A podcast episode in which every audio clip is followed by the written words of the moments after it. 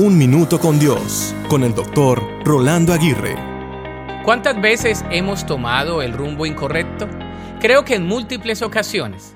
Pensamos que vamos por el buen camino cuando de repente nos damos cuenta que nos hemos desviado y el camino que hemos tomado nos ha llevado a un rumbo desconocido.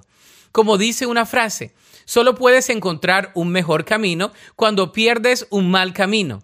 Si te has hallado en esa situación, la ventaja es que siempre habrá otro camino que apuntará hacia la dirección correcta. Entonces, debemos redireccionar nuestras vidas cuantas veces sea necesario.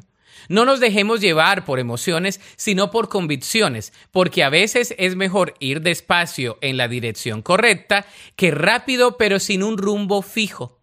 De modo que cuando te encuentres en una disyuntiva de qué camino tomar, decide ir por el camino correcto, que a veces es angosto, no muy común y más complicado. El camino corto es siempre sin atajos y fácil de tomar.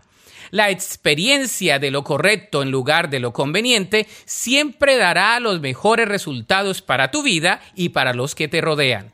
La Biblia dice en Jeremías 6:16, esto dice el Señor, deténganse en el cruce y miren a su alrededor, pregunten por el camino antiguo el camino justo y anden en él. Vayan por esa senda y encontrarán descanso para el alma. Para escuchar episodios anteriores, visita unminutocondios.org.